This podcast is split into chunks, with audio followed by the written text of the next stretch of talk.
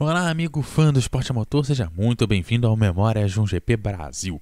A partir de hoje você confere toda a história do GP Brasil claro, mostrando todos os fatos marcantes e a cobertura da mídia.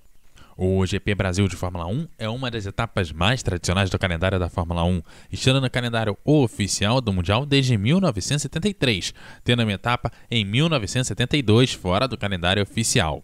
A prova é disputada em Interlagos ou Autódromo José Carlos Passe, oficialmente falando tendo etapas que ocorreram no Rio de Janeiro em 1978 e também entre 1981 a 1989 no Autódromo de Jacarepaguá.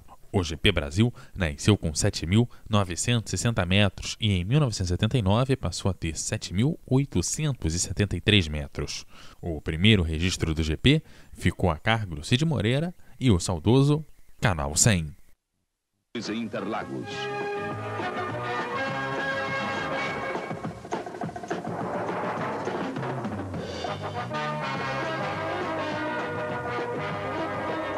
uma prova dura, sob uma temperatura elevada, 40 voltas, quase duas horas de velocidade. Um desafio para os grandes pilotos.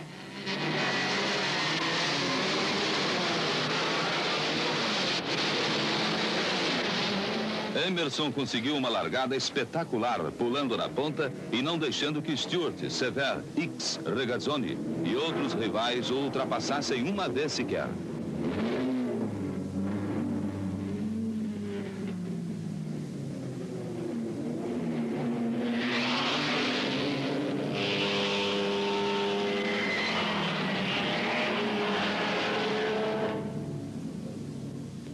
Fittipaldi seguia na frente sem precisar forçar seu Lotus 72D.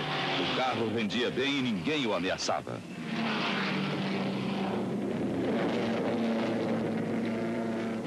Com boa margem sobre Stewart, o campeão mundial chegava em primeiro lugar e disparava com 18 pontos para a conquista do bimundial de Fórmula 1. E no próximo episódio você descobre tudo o que aconteceu na década de 1970 aqui no GP Brasil.